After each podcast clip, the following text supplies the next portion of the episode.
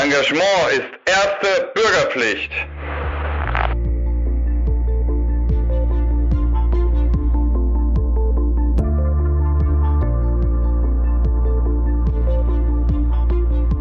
Herzlich willkommen einmal mehr hier bei Erste Bürgerpflicht. Das ist der Podcast der Operation Heuss zur Verteidigung der liberalen Demokratie.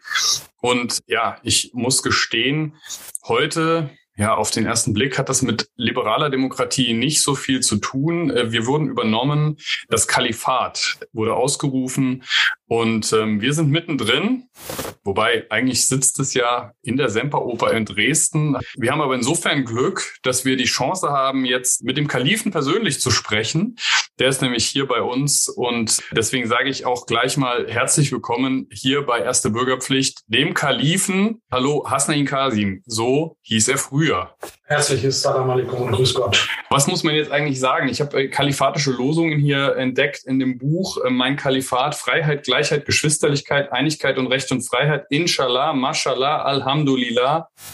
Grünkohl und Curry und Punschkrapfen. Ja, Herr Kalif, was, was, was von diesen ist, liegt Ihnen denn am nächsten?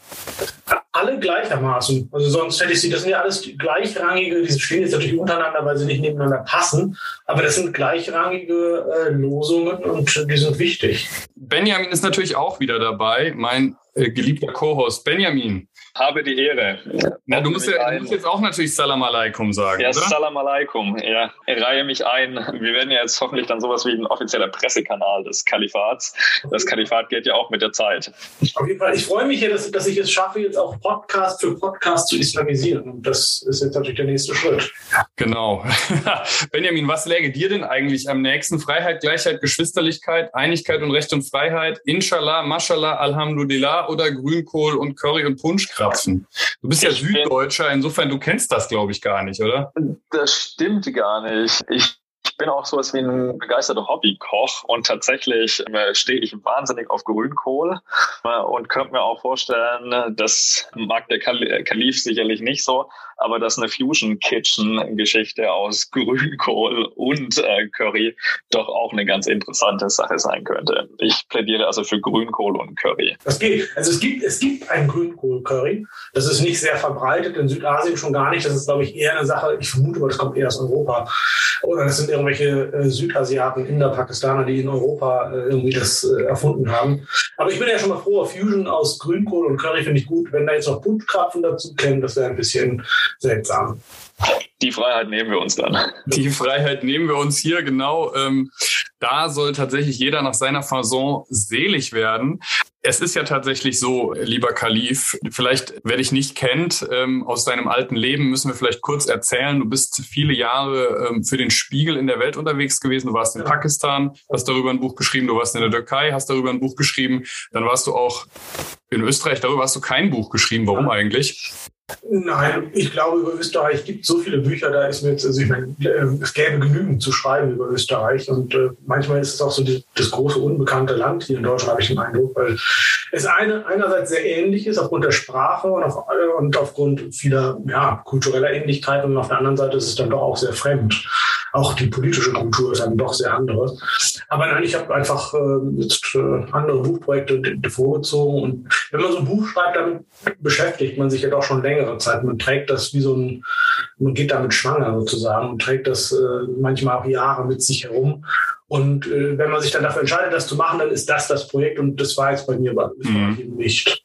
Aber es gab eben andere Projekte, die ja hingeführt haben auf das Buch, was jetzt gerade erschienen ist. Mein Kalifat bei Penguin ähm, erschienen, jetzt wirklich gerade vor einer Woche, wenn wir das ja. hier senden. Das ist ein Buch, wir haben gerade drüber diskutiert, es ist Fiktion, es ist Sachbuch, ähm, es ist aber ein Buch vor allem mit einer Vorgeschichte. Vielleicht erzählst du mal ein bisschen äh, dazu, wie es dazu kam, dass du das Kalifat ausgerufen hast. Es ist Fiktion, es ist äh, definitiv Fiktion, es ist das erste fiktionale Buch, das ich geschrieben habe. Bisher habe ich nur Sachbücher geschrieben. Aber es ist komplett ausgeschmückt mit äh, realen Dingen, ja, mit Zitaten von Leuten, mit äh, Ereignissen, äh, mit äh, politischen Dingen. Und die Geschichte dahinter ist eigentlich äh, ganz einfach. Ich habe 2015 angefangen, Auseinandersetzungen zu haben mit Pegida, mit den sogenannten Patrioten gegen die Islamisierung des Abendlandes, die dort gegen etwas demonstrierten, was es so gar nicht gibt.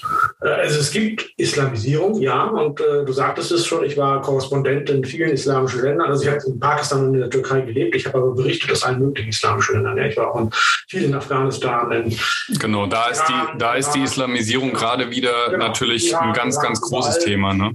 In der, der nordafrikanischen, also äh, Ägypten, Tunesien und so weiter, in diesen Ländern, wo die Muslimbruderschaft sehr stark ist. Wir haben überall Islamisierung. Und Islamisierung ist in vielen Ländern, wenn man das definiert als auch Radikalisierung und als ein äh, Fortschreiten beziehungsweise Raumgreifen und Machtergreifen von politischem Islam, haben wir in vielen Ländern ein Problem mit Islamisierung. Und Afghanistan, du sagtest das gerade, ist das Beispiel schlechthin, wo sich Extremisten an die Macht katapultiert haben. Und das bedeutet ganz viel Schlechtes für Menschen, die dort leben. Äh, und wir stehen da so ein bisschen hilflos davor und wissen gar nicht, wie wir damit umgehen sollen.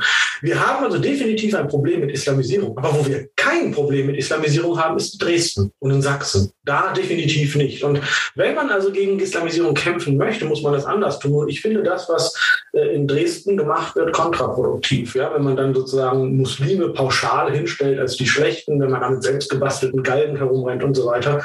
Und das hat mich geärgert. Und dann habe ich gedacht, okay, die demonstrieren dagegen ein Phantom, was es gar nicht gibt.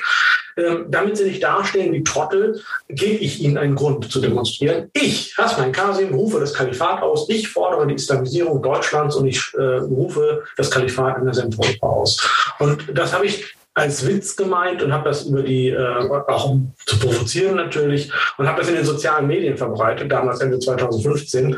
Und dieser Witz verselbstständigte sich aber. Das Leute mir plötzlich anfingen zu schreiben, oh weiser Kalif, wie komme ich in ihr Kalifat und so weiter, in, in ihren Harem, wie werde ich Mitglied ihres Harems äh, und fing an, mich also auch als Kalif wahrzunehmen, als Kalifen wahrzunehmen. Und ähm, ja, das ist jetzt so ein Running Gag. Manche sagen, der ist schon längst totgeritten. Ist er sicherlich auch. Auf der anderen Seite macht es Spaß, weil ich merke, es ärgert trotzdem viele Leute. Ja. Also wir, wir, haben, wir haben große Freude dran. Und äh, man muss sagen, äh, wir haben ja schon mal einen Blick ins Buch geworfen. Es ist tatsächlich so, wenn man vorne den Einband aufklappt, ähm, dann sieht man auf den ersten Blick eine große Moschee ja, mit äh, großen Minaretten. Ja. Ähm, auf den zweiten Blick sieht man allerdings etwas, was vorher eben keine Moschee war. Genau. Es ist die Semperoper. Die Semperoper in Dresden, der Sitz des Kalifats. Genau. Die bekommt natürlich zwei Minarette, wie es sich gehört. Diese Minarette sind auch höher als alle anderen Gebäude in Dresden, denn wir haben ja schon oft erlebt, diese Streitereien, also kindisch im Grunde ja kindisch. Darf das Minarett höher sein als der Kirchturm? Dann muss der Kirchturm also etwas höher sein. Und also diese wirklich ähm, ja, kindischen Streitereien, die man da so immer wieder in verschiedenen Kommunen erlebt. Und also entschließt sich der Kalif, dass die Semperoper zwei Minarette bekommt und die müssen höher sein als alles andere, was in Dresden. Ich finde das ja wahnsinnig spannend, dass das Ganze eben auch in Dresden passiert. Denn vielleicht noch so eine Einordnung am Rande zu geben. Dresden ist für die neue Rechte ja quasi das, was für die 68er Frankfurt war. Also es ist die Hauptstadt der Bewegung, wo sozusagen auch die, die Rück, äh, Eroberung Deutschlands gegen diese Islamisierung ja den, den Beginn nehmen sollte. Die selbstbewussten äh, Pedigisten, heute sitzt dort ja ein Prozent ähm, und es sammeln sich immer mehr Kader auch in Dresden dieser neuen Rechten. Von daher ist es ja doppelt lustig, äh, wenn das Kalifat vor ihren Augen dann blüht, wächst und gedeiht. Inshallah. Mm, inshallah, genau. Aber ähm, das Interessante ist ja, du hast jetzt nur ähm, es so rum formuliert, dass du sagst, Leute haben angefangen, dich als den Kalifen wahrzunehmen, das Spiel mitzuspielen, das, äh, ne, den Humor mitzugehen, wenn man ja. so will. Aber es war ja auch andersrum, wenn ich es richtig verstanden habe. Es gibt ja ganz viele Leute, die das ernst genommen haben, was du dann da ausgerufen hast, ähm, und die sich angegriffen gefühlt haben, die sich bestätigt gefühlt haben. Da kommt jetzt einer daher, einer wie du, so ein dunkler Typ mit so einem ausländischen Namen, so ein Muslim und islamisiert uns hier durch und der sagt das auch noch ganz offen. Ja. Ja, und auch noch einer, der kommt ja noch von sonst wo, ja, ja. aus Holland-Wielenfleet. Ja, na gut, da komme ich ja wirklich her, aber ganz wirklich glauben diese Leute ja, komme ich aus irgendeinem islamischen Land. Ich habe tatsächlich pakistanische Vorfahren, indisch-pakistanische Vorfahren, das war ja mal eins. British India ist 1947 geteilt worden. Meine Familie hat Wurzeln sowohl im heutigen Indien als auch in Pakistan. Ich habe schiitische Wurzeln in der Tat, äh, bin aber protestantisch groß geworden, erzogen worden, bin getauft und konfirmiert in Holland-Feenfleet war immer der Dunkle von den Heiligen Drei Königen bei den Krippenspielen. ähm, und äh, ja, das musste sein. Ich wollte immer Jesus sein, aber ich wurde natürlich dann immer verdonnert, der Dunkle von den Heiligen Drei Königen zu sein. Da, da weiß man heute allerdings auch, dass Jesus wahrscheinlich eher ausgesehen hat wie du als ja, wie ich. Ne? Ja, wahrscheinlich schon. Aber gut, ich durfte halt nicht Jesus sein, leider. Und deswegen, ich bin eigentlich protestantisch und bin jetzt schon seit also mehr als die Hälfte meines Lebens konfessionslos, weil ich einfach, ich bin zwar gläubig, ich bin kein Atheist, aber ich kann mit Religion als Institution und als äh, Konstrukt, als Ideologie nicht so viel anfangen, weil ich, ich bin da so ein klassischer Rosinenpicker. Ich feiere Weihnachten, finde es total toll. Es gibt bestimmte Glaubensgrundsätze und Werte im Islam, die ich gut finde. Ich finde manches im Buddhismus toll und so weiter. Aber die Leute nehmen mich natürlich wahr als Muslim, wegen meines Äußeren, wegen meines Namens und so. Und dann sage ich eben, ich will die Islamisierung Deutschlands, weil ich äh, überspitze, was sie, wovor sie Angst haben. Und manche denken eben, dass ich das ernst meine. Und das wiederum befeuert aber diesen Witz. Und das befeuert auch meine ganzen Fans, die dann sagen, jawohl, natürlich will der die Islamisierung, deswegen möchte ich ja auch Mitglied des Harems werden. Mhm. Also insofern, äh, das hat was damit zu tun, dass man diese Leute ärgert, dass man sie triezt, dass man sie triggert, wie man heutzutage sagt. Und auf der anderen Seite bietet es aber auch schon die Möglichkeit, ins Gespräch zu kommen. Man kommt dann ins Gespräch. Das, das wollte ich gerade fragen. Ja. Was, weil was, ich meine, man kann das natürlich irgendwie so als Frustrationsableitung nehmen, also ja. dass man über das Schlimme lacht. Das hast du ja auch schon in zwei Büchern vorher, wo du eben auch äh, dich damit auseinandergesetzt hast mit den Zuschriften, die du bekommen hast, einen ja. Teil davon abgedruckt hast. Post von Karl-Heinz äh, ist ja was da, da, wenn man auch in so einer Lesung bei dir dann sitzt, da, das ist, eine, ist ja gruselig und grausam eigentlich, was da an Unmenschlichkeit und an Unanständigkeit rüber schwappt. Mhm. Ähm, aber dadurch, dass du es eben so spiegelst, äh, ist es dann eben auch was, wo man, wo man sich vielleicht freut, mal drüber lachen zu dürfen. Ja. Aber das alleine bringt ja Gesellschaft auch nicht irgendwie weiter, ja. Oder? Ja. Nein, tut es nicht.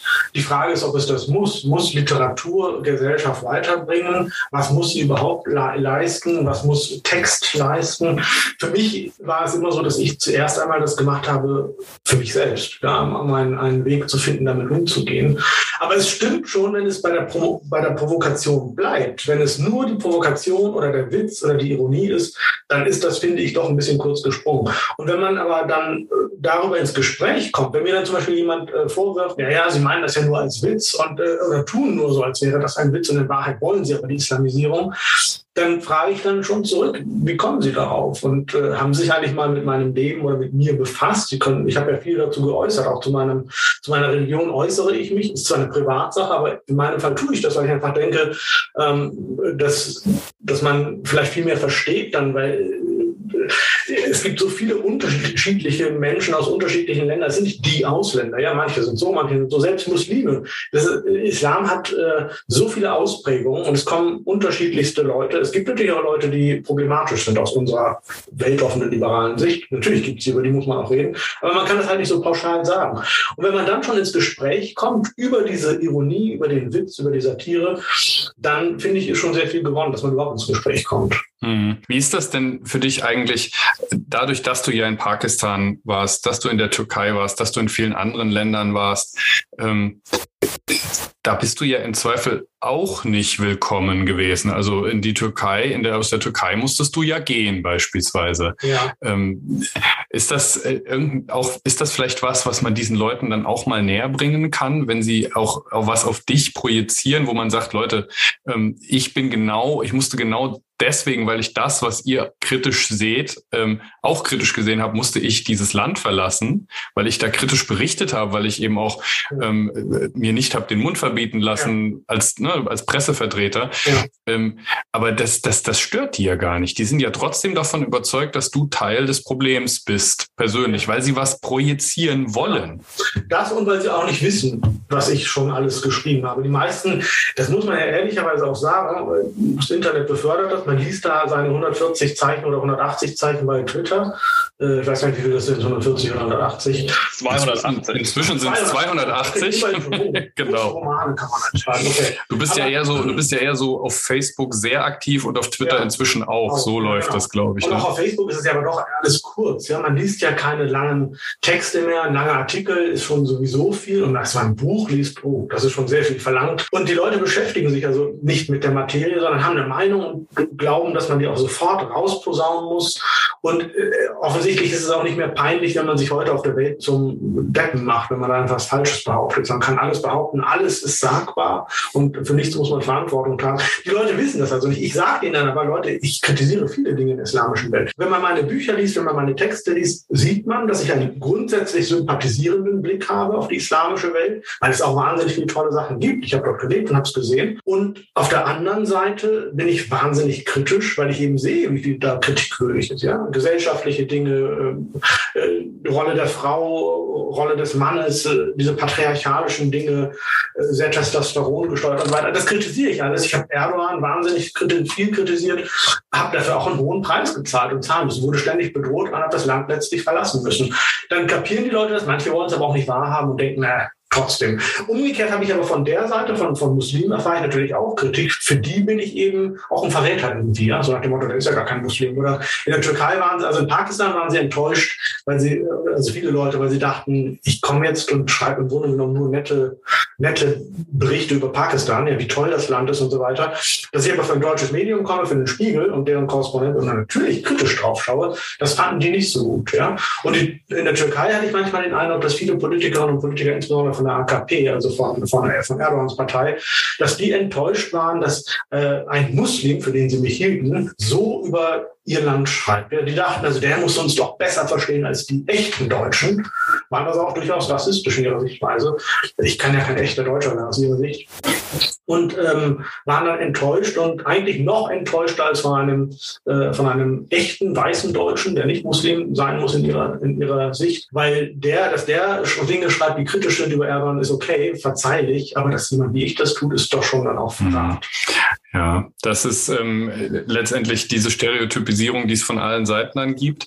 Wie ist das denn? Du hast vorhin gesagt, manchmal kommt man dann auch ins Gespräch. Also jetzt mit AKP-Vertretern wahrscheinlich nicht, mit dem typischen Pegida-Aktivisten zumindest nicht. Aber hast du denn ein Beispiel, ähm, weil wir wollen ja auch darüber sprechen, wie eben die liberale Demokratie gelingt. Das ist ja unser großes Thema. Ja. Ähm, du bist ja ein jemand, der der streitet, aber gerade auch wenn man dich live erlebt bei den Veranstaltungen, ähm, merkt man, äh, du, du, legst sehr viel Wert auf Differenziertheit, du leg, legst sehr viel Wert auf Etikette, du legst auch sehr viel Wert darauf, dass Pauschalisierungen vermieden werden. Du gibst auch Kontra, wenn die kommen aus dem Publikum. Aber die Frage ist, hast du denn wirklich ein Beispiel, wo du, wo du sagen kannst, da bin ich mit einem ins Gespräch gekommen oder einer oder so und habe es geschafft, irgendwie Leute auch, oder das Gefühl zumindest gehabt, äh, Leute zum Nachdenken zu bringen? Sehr oft sogar.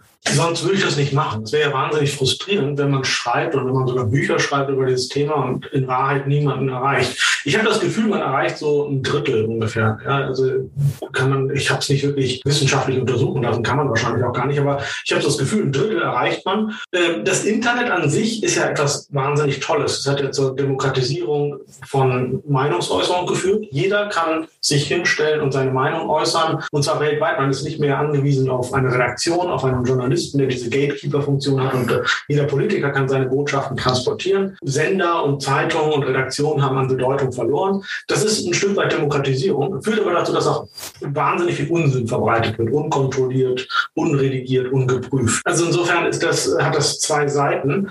Und ich stelle fest, dass im Internet das Streiten sehr schnell an Grenzen stößt, weil man einander nicht sieht, einander nicht kennt. Und deswegen ist das da manchmal unfruchtbar. Aber ich stelle fest, wenn man dann die Leute trifft und sehr viele von den Leuten, die mir folgen, auch die, die mich nicht mögen oder die sich, wie soll ich sagen, es ist nicht so, es ist kein Nicht-Mögen und ich bin denen egal, sondern die, die, die regen sich auf, die kommen. Die fühlen sich provoziert. Die fühlen sich provoziert, kommen aber immer wieder, um sich dann wieder aufzuregen über mich. Und dann kommen die aber auch zu den Lesungen. Und das finde ich dann spannend, weil dann melden die sich sich auch am, in der Diskussionsrunde. Ich mache immer Diskussionsrunden am Ende der Gespräche. Also ein bisschen die alten Konservativen, die sich auch vom Feminismus provoziert äh, fühlen, genau, auch wenn er ihnen in ihrer Realität gar nicht begegnet, aber genau. sie gehen dann da halt hin, wo genau. er ihnen begegnen könnte. Genau. Oder die regen sich über das Gendern auf und sie müssen überhaupt nicht gendern. Das ja, ja, sie niemand, ja, aber die regen sich auf und äußern sich dazu. Wenn dann jemand käme, um darüber zu reden, würden sie wahrscheinlich auch da hingehen. Die kommen dann und dann kann man aber, wenn man so in einer kleinen Gruppe oder äh, von Angesicht zu Angesicht redet, kann man mit denen reden. Und du sagtest vorhin irgendwie, streiten und reden macht Sinn vielleicht jetzt nicht mit den AKP-Leuten oder mit den Pegida-Leuten. Selbst mit denen funktioniert es, wenn man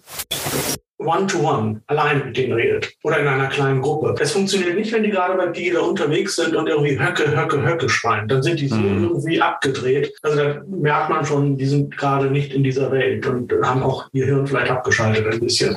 Aber in dem Moment, wo man einzeln mit denen redet und dann sagt, jetzt erzählt doch mal, was eure Probleme sind und artikuliert es einfach vernünftig, ja, so dass ich es verstehen kann und dass es aber auch anständig ist. Und dann erzählen die einem halt, wie wenig Geld die haben äh, und wie teuer die Sachen geworden sind, dass sie sich ihre Miete nicht mehr leisten können, dass sie wahrscheinlich demnächst aus der Wohnung rausfliegen, dass sie Angst haben davor.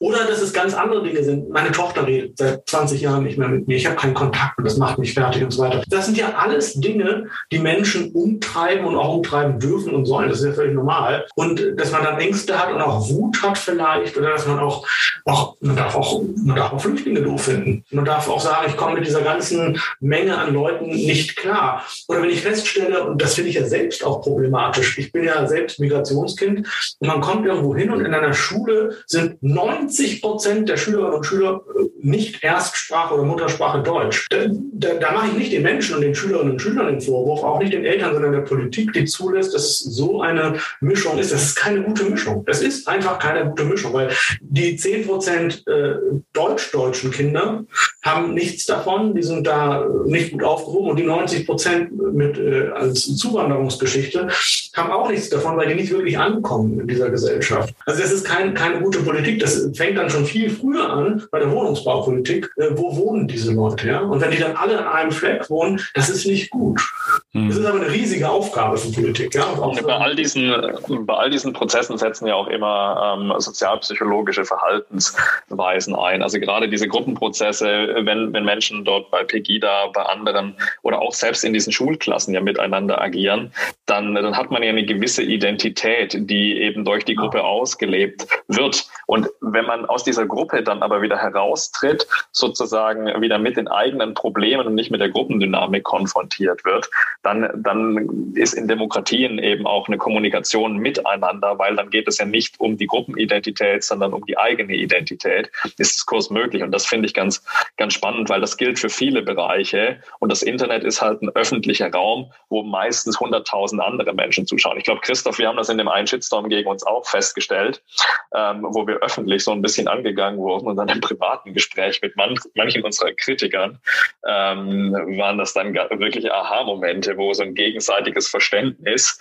und dann nicht nur we agree to disagree, sondern we agree to agree Momente bei rauskamen. Und ich glaube, das ist was, was wir da als hast du mich, Da hast du mich übrigens, wenn ich das sagen darf, das fand ich tatsächlich interessant, weil ich ehrlich gesagt immer bei der Provokation auch häufig in der Vergangenheit persönlich stehen geblieben bin, gerade im Internet, weil ich auch irgendwann gedacht habe, mit den Leuten kommst du nicht mehr klar. Und du warst dann tatsächlich, Benjamin, derjenige, der gesagt hat, ich biete den Leuten jetzt an, hier ist meine Handynummer, ruft mich an. Und dann hast du dir unheimlich viel Zeit genommen, mit den Leuten zu sprechen und da sehr interessante äh, Ergebnisse erzielt. Und dann habe ich mich davon inspirieren lassen, es auch gemacht.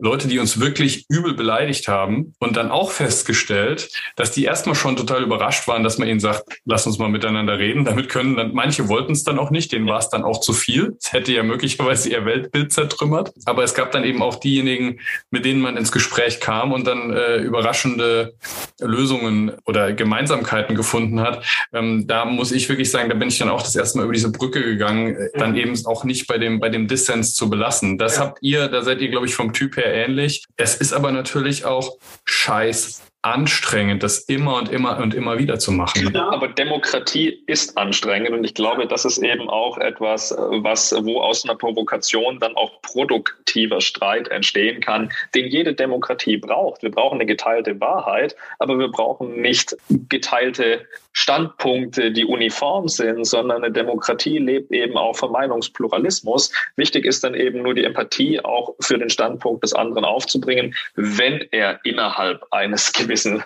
Meinungsspektrums liegt. Und das finde ich, das finde ich wahnsinnig spannend, auch die Beobachtung, dass man mit AKP-Lern und auch Pedigisten, wenn ich sie so nennen darf, eben one-on-one -on -one über die Probleme, die diese Menschen auch wirklich haben, über die Standpunkte, die sie vertreten, Absolut. dann auch auf eine zivilisierte Art und Weise sprechen kann. Absolut. Ich verstehe das auch zum Beispiel die Pegida-Leute, die dann sagen, abgehängte äh, Regionen, in der sie leben und so weiter. Ich verstehe auch die AKP da und gerade in Deutschland ist die AKP ja besonders stark. Also ich meine, Erdogan hat in Deutschland prozentual gesehen mehr Anhänger als in der Türkei, äh, weil die äh, Deutsch-Türken, die sogenannten, eben auch weniger betroffen sind von seiner Politik. Und ich verstehe aber Leute, die sagen, in Deutschland sind wir eigentlich hm, Menschen zweiter Klasse, wir sind gar keine richtigen Deutschen, werden auch nie so angenommen. Und jetzt kommt einer wie Erdogan und ist so total, empfängt diese Leute mit offenen Armen und sagt, ihr seid auch einer von, von, von uns und ihr seid jederzeit willkommen in der Türkei, ihr seid, wer seid stolz auf euch selbst und auf das, was ihr geschafft habt und so. Das verstehe ich, dass dieses Bauchpinseln diesen Leuten gefällt und dass sie deswegen ihn mögen. Wenn sie mir das dann so erzählen, kann ich das menschlich nachvollziehen, was trotzdem nicht rechtfertigt, dass man radikale Politik, die Erdogan eben auch macht und tödliche Politik, das muss man ganz klar so sagen, was gegenüber Kurden und anderen Minderheiten, dass man das akzeptieren kann. Der Punkt ist das, was du gerade sagtest, Benjamin, genau innerhalb dieses Rahmens. Und da bin ich, ich bin ein, ein entschiedener Gegner vom Reden mit allen. Das ist auf gar keinen Fall. Also wenn jemand von Pegida in dieser Situation Höcke, Höcke, Höcke schreit, okay, dann weiß ich, der ist vielleicht nicht die hellste Leuchte auf dieser Erde, aber man kann später dann mit dem reden. Aber wenn jemand mir zum Beispiel schreibt, und das ist eben das Problem, was ich feststelle, es hat ja eine massive Grenzverschiebung in den vergangenen 10, 15 Jahren gegeben, dessen, was sagbar ist und was nicht sagbar ist. Und ich bin ein entschiedener Gegner davon, dass alles sagbar ist, obwohl ich ein liberaler Mensch bin. Aber zumindest muss man Verantwortung tragen. wenn mir Leute also Morddrohungen schicken, dass man mir, dass man mich in den Gasofen schicken möge, sich mich an den nächsten Baum geknüpft wünschen oder irgendwie sonst wie massakriert und das schreiben die Leute, teilweise mit Klarnamen, weil sie glauben, das ist eine Form von Kritik, die sagbar sei. Dann sage ich ganz klar, erstens mal, Morddrohungen gehen überhaupt nicht, das zeige ich auch an und verfolge das juristisch und da beende ich auch das Gespräch. Und da muss dann schon wirklich eine sehr glaubwürdige Distanzierung kommen und am besten auch noch vielleicht 10.000 Euro Strafe, die nicht ich bekomme, sondern die Staatskasse. Das muss also wehtun und danach kann man wieder miteinander reden. Aber das, da baue ich keine Brücke. Und ich weiß, das ist ja schon, dass man, dass du da immer noch eine Tür offen ließest, äh, ist ja schon sehr großherzig, muss man sagen. Also, Aber ähm, auch das ist ja im Grunde ein liberales Prinzip. Der Liberalismus ohne Popper hat einfach ein Problem. Es gibt eben die Grenzen der Toleranz und das Toleranzparadoxon. Und was ganz wichtig ist bei diesem Punkt, mit Erdogan, das lässt sich auch auf Putin und Russlanddeutsche übertragen oder eben auch auf, auf dann autochtone Deutsche, die, die bei Pegida stehen. Der Liberalismus ist ja eine bewusste Entscheidung, weil er keine, nicht diese animalische Instinktkomponente hat. Und deswegen hat er immer ein Problem, wenn er auf Nationalismen trifft, die eben diese tierischen Instinkte, Gruppenzugehörigkeiten ansprechen. Und wer sich dann nicht bewusst dafür entscheidet, im anderen einen Menschen und nicht das Mitglied einer anderen Gruppe und sowas zu sehen, mit dem kann man dann auch nicht mehr sprechen, weil diese Person sich dann ja aus der aus der liberaldemokratischen Reality-Based Community verabschiedet. Und wenn die Wahrheit und die Realitätszugehörigkeit dann nicht vorhanden ist, dann kann ein Gespräch auch nicht stattfinden, weil eine Diskussion ja immer voraussetzt, dass man ein offenes Ende auch, auch als Grundannahme hat, dann nicht schon ausgeht mit dem Anspruch, so, die Meinung ist unveränderlich. Wollen wir nochmal ganz kurz zurückkommen auf das Kalifat? Wie gesagt, das ist ein Buch, es ist eine Fiktion. Es ist auch ein Buch, was in der Form selten gibt, weil es, weil es eine sehr besondere Perspektive einnimmt, eine sehr besondere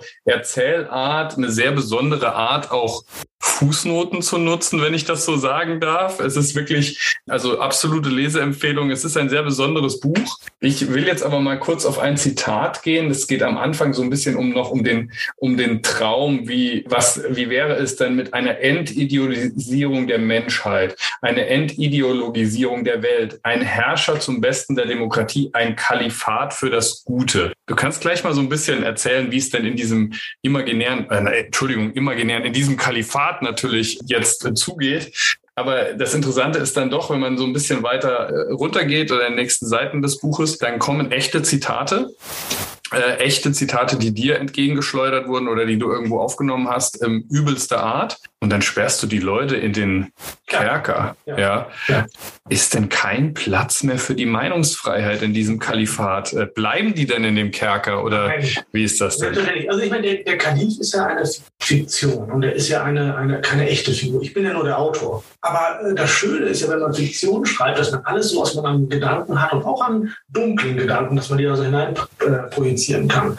Also einen Kerker zu haben, so ein Verlies, wo man die Leute hinwe- hineinwirft und die sie dann da erstmal schmoren lässt und nachdenken lässt, das ist ja etwas, was ähm, das gehört dann in eine liberale, demokratische äh, Gesellschaft eigentlich ja so nicht rein, sondern auch die Gefängnisse sind ja modern, auch Gefangene. Aber diesen Impuls mal zu haben, Ja, menschlich sich über jemanden richtig aufregen zu dürfen und dem irgendwie auch mal was Negatives zu wünschen, das geht schon, aber man sollte es eben dann in der Realität. Aber im Kalifat passiert das, der Kalif tut das, wir leben hier in der Fiktion und äh, der Kalif wirft zum Beispiel den Chefredakteur der Bildzeitung Huh. In, die, in den Kerker. Und Bild wird dann auch umgenannt in Taswir. Taswir ist das arabische bzw. Urdu-Wort für Bild. Da findet eine Islamisierung statt, der Bildzeitung. Und das sind so diese Fantasien, die der hat, aber der, der kommt am Ende dann auch wieder frei. Das kann ich, so viel kann ich vielleicht verraten schon. Ja, also natürlich gibt es, also das Meinungsfreiheit. Inshallah. Genau. Meinungsfreiheit ist ein großes Thema im Kalifat. Also da gibt es zum Beispiel auch eine Diskussion zwischen dem Kalifen und seinem Großvisier, wie man das eigentlich mit Satire hält oder zum Beispiel mit Mohammed-Karikaturen. Darf man das oder darf man das nicht? Ist die, deckt die Freiheit das nicht, das zu tun zu dürfen? Ähm, da möchte ich auch nicht vorgreifen, da haben die schon, äh, kommen sie zu einem Ergebnis. Aber das sind natürlich Dinge, über die wir in einer Demokratie immer nachdenken müssen. Was darf man sagen, was darf man nicht sagen, beziehungsweise wie, sind die, wie ist die Verantwortlichkeit, Mhm. was man sagt. Dürfte es denn im Kalifat äh, Satire über den Kalifen geben? Selbstverständlich. Selbstverständlich. Natürlich. Die Taswir schreibt dann später auch kritisch über den Kalifen und das nimmt der Kalif auch sehr großmütig hin und muss es auch ertragen, natürlich. Das ist ja letztendlich leider etwas, das muss man sagen. Wir erleben ja gerade tatsächlich auch wieder sogar Kandidaten, zum Beispiel von der CDU, ähm, die dann eben auch von letztendlich Regulierungen der freien Presse äh, fantasieren. Ja, es ist ja ähm, namentlich unser ganz besonderer Freund Hans-Georg Maaßen hat da ja auch ähm, sehr, sehr seltsame äh, Dinge geäußert, wo man merkt, es gibt tatsächlich so diese, diese Visionen oder diesen, diesen Wunsch, äh, den man vielleicht persönlich haben kann, dass man sich manchmal darüber ärgert, was wird denn da für ein Scheiß geschrieben oder so, weil man ja immer nicht vergessen darf, äh, genauso häufig ärgern sich ja die auf der anderen Seite auch. Also das ist ja, Ja. ne? Aber dass, dass es irgendwie diesen Impuls gibt, dass man sagt, boah, es wäre irgendwie schön, wenn der jetzt, der Schreiberling jetzt hier nicht irgendwie immer noch sein Zeug da breit treten dürfte. Ja. Das darf man erstmal fühlen, ja. Aber Ja. ich finde, wenn dann Politiker in ihre Verantwortung auch nicht nachkommen und äh, solche Forderungen dann in wie auch immer verklausuliert, aber dann doch irgendwie öffentlich äußern im, Ja. äh, in einer Zeit, wo wir sowieso eine zunehmende Polarisierung wieder erleben, in einer Zeit, ähm, wo man umso mehr auch Politiker bräuchte, die Verantwortung übernehmen. Da erinnere ich, fühle ich mich dann manchmal auch so an Franz Josef Strauß und sowas erinnert, ähm, wo ich mich frage, wie weit kann das führen? Würdest du eine Trennung vornehmen wollen zwischen dem einfachen Bürger, der einfachen Bürgerin, die diesen Impuls mal haben darf und vielleicht auch mal auf den Tisch hauen darf in einer Stammtischrunde oder im Internet und ähm, Politikern, die eben in wichtigen Funktionen sind oder in wichtige Funktionen wollen? Selbstverständlich. Auch Journalistinnen und Journalisten. Ja, das stimmt.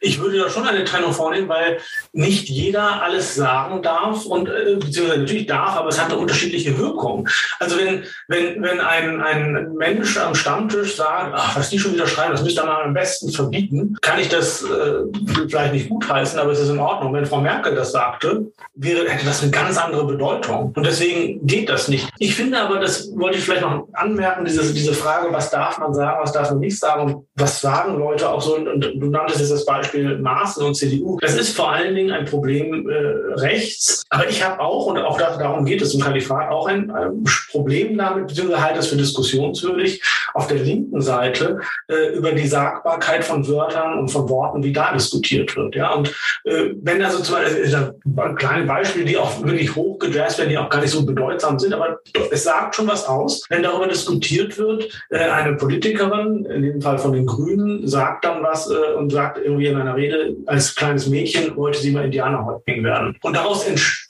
entwickelt sich ein Riesenschrei, ein Sturm der Entrüstung und sie muss sich entschuldigen. Sie muss um Entschuldigung bitten, dass sie das Wort gesagt hat und dass sie es werden wollte. Das halte ich für absurd. Das- Ich persönlich, man darf anderer Meinung sein. Ich persönlich halte das für absurd. Es gibt Fotos von mir, wo ich als in Anführungsstrichen Indianer. Ob das Wort nun korrekt ist oder nicht, äh, mögen andere entscheiden. Ich äh, finde nicht einheimische Amerikaner oder ein, äh, Ureinwohner, so nennen die sich selbst auch nicht. Und ich kenne persönlich niemanden, der sich beleidigt fühlt durch das Wort Indianer. Aber okay. Also ich, es gibt Fotos, wo ich mit diesem Gewand verkleidet bin. Es gibt äh, Fotos von mir als Cowboy. In beiden Fällen habe ich das bewundert. Das war ein Ausdruck meiner, äh, meines So-Sein-Wollens. Und ich schäme mich für diese Bilder nicht. Und ich, ich fände es absurd, wenn ich mich dafür jetzt entschuldigen müsste. Mhm. Und da finde ich eben auch. Aber darf ich, ich gebe mal ein anderes Beispiel, Hasnin. Es ist tatsächlich so, ich glaube, dass man da eben auch eine Trennung machen muss. Es gibt von mir tatsächlich, da war ich 15, 16, ähm, da fanden wir, das ist eine super Idee. Wir gehen zum Fasching, Karneval, wie man es nennt, ähm, als Fußballnationalmannschaft von Burundi. Und was haben wir natürlich gemacht? Wir haben uns schwarz angemalt und ja. rote Lippen gemacht. Ja. Also klassisches Blackfacing. Genau. Ganz ehrlich, ich hatte damals keinen blassen Schimmer, genau. dass das ähm, eben aus dieser äh, Kultur heraus äh, die Blackfacing-Geschichte eben genau. rassistisch ist. Ja, ja. Ähm, ich habe mir aber ehrlicherweise, ich habe das auch nicht hinterfragt damals, habe ja. da nicht nach Antworten gesucht oder irgendjemanden gefragt. Ja. Ähm, es hat uns auch keiner gesagt. Ich würde heute schon sagen, dafür schäme ich mich. Ja. Ja, und ich würde es natürlich nie mehr machen. Und ich würde auch jedem, der es macht, der es erstmal nicht weiß, darauf hinweisen, dass man es nicht machen sollte. Und dann ist es natürlich, finde ich es immer interessant, auch wie jemand reagiert. Ja. Ähm, ob jemand in die Abwehrhaltung geht oder es ja. umso mehr rechtfertigt ja. oder ob jemand sagt, ups, wusste ich nicht. Ich finde, es macht einen Unterschied. Und ich glaube, das ist eben, äh, um, über diese Grenzen müssen wir diskutieren. Genau.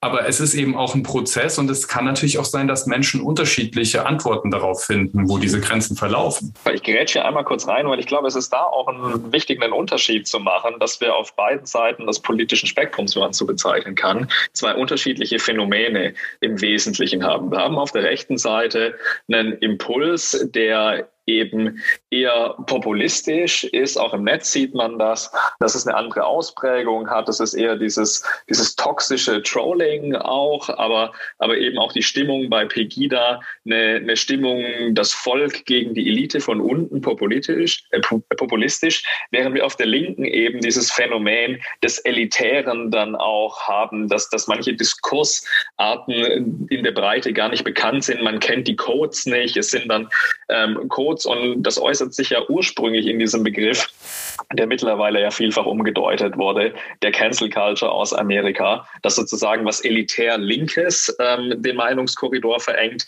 während auf der, auf der Rechten sozusagen die Gegenbewegung dann populistisch rechts die Diskurse in eine Art und Weise verschiebt, die, die nie existiert haben, sondern da mit dem, dem Hinweis, dass das unsag, äh, dass sozusagen man ja nur zur Normalität zurückkehrt, in Wahrheit aber tatsächlich Unsagbares sagbar macht. Genau. Also das, das, da stimme ich dir komplett zu und halte es auch für richtig, dass man über jedes Einzelne diskutieren muss. Also diese Geschichte mit dem Indianerhäuptling fand ich äh, absurd. Ähm, ich finde die Diskussion darüber, du nanntest das Blackfacing-Beispiel, äh, da würde ich mich auch schämen. Äh, auch wenn man es vorher nicht wusste, aber jetzt weiß man es besser. Jetzt würde ich es eben nicht mehr machen. Wenn ich es als Kind getan hätte, habe ich nie. Ähnlich ist diese Debatte um das N-Wort. Wir, ich bin ein Kind der 80er Jahre, ja, und wir haben nicht Schokokuss oder Schaumkuss gesagt damals. Und ich war mir des Problems gar nicht bewusst. Ich höre heute noch Menschen, ältere Menschen vor allem, die sagen, ja, aber wir haben das Wort auch schon immer gesagt und es ist doch, es war doch immer nicht bös gemeint und so. Das sagt man halt so zu schwarz. Ja, früher hat man immer, wenn man jemanden getroffen hat, den man, wo man gedacht hat, ach, was macht der denn hier, hat man gesagt, die Welt ist ein Endpunktdorf. Ja, jetzt sage ich selber auch, ich traue mich irgendwie auch schon nicht mehr auszusprechen, obwohl ich ja. ja eigentlich nur wiedergebe, rezitiere. Ja. Aber es ist halt, ne, also da habe ich auch mir nie Gedanken drüber gemacht, ähm, weil es auch nie in einem bösen Kontext gefallen ist. Natürlich ist das Wort rassistisch, genau. brauchen wir gar nicht drüber und reden. Jetzt wissen wir aber, es ist, war schon immer rassistisch und es gibt, Gott sei Dank, immer mehr schwarze Stimmen, die sich laut und deutlich äußern und das sagen und sagen, es war schon immer rassistisch und das war es ja auch. Es wurde immer diskriminierend, menschenverachtend, herablassend benutzt. Und also sollten wir es einfach nicht mehr nutzen und es streichen. Da bin ich, da stimme ich völlig überein und allen, allen, allen, die das trotzdem tun oder sagen und es nicht wissen, denen erkläre ich oder sage ich, das ist doch die Geschichte und so. Und da ist dann in der Tat interessant die Reaktion. Manche abwehrend, aber viele auch einsichtig. Und wenn es jemandem mal rausrutscht, dann bin ich aber auch nicht derjenige, der sofort sagt, Rassist, sondern das ist, ja, okay, ist schon in Ordnung. Wenn jemand das einem ins Gesicht sagt, jemanden so benennt, das ist rassistisch. Mhm. Ich bin zum Beispiel, und da hatte ich jetzt auch wieder Streitereien im Internet mit Leuten und Diskussionen, da eher dann eben mit Leuten auf der linken Seite. Ich bin dagegen, dass man das Wort nicht aussprechen darf. Du sagtest jetzt gerade, du traust es dich auch nicht. Ich tue es jetzt auch nicht, weil ich einfach nicht provozieren will. Eben, das ist der Punkt. Ich mache es nicht, weil genau. hängt mein Herz dran? Nein. Nein. Und will ich von diesem Gespräch Nein. mit sowas ablenken? Nein. Ja. Aber eigentlich ist es absurd. Äh, äh, es ist absurd und ich finde es dann auch absurd, wenn jemand, wenn jemand das rausrutscht, dass man dann, ein, dass man da sagt, sorry, äh, wollte ich jetzt so nicht sagen, ist auch in Ordnung. Aber dass man da so einen Code macht und ein Riesenthema draus macht, das finde ich absurd. Und ich habe das erzählt auch äh, Schülerinnen und Schülern, beziehungsweise ich, haben, ich hatte so ein Erlebnis an der Schule, äh, wo 120 Schülerinnen und Schüler saßen, 13 Jahre, Pi mal Daumen, alle im Schnitt. Und äh, wir redeten über Rassismus und ich redete von dem N-Wort. Und irgendwann traute sich ein Junge, sich zu melden und zu fragen, sagen Sie, was meinen Sie denn, was ist denn das N-Wort?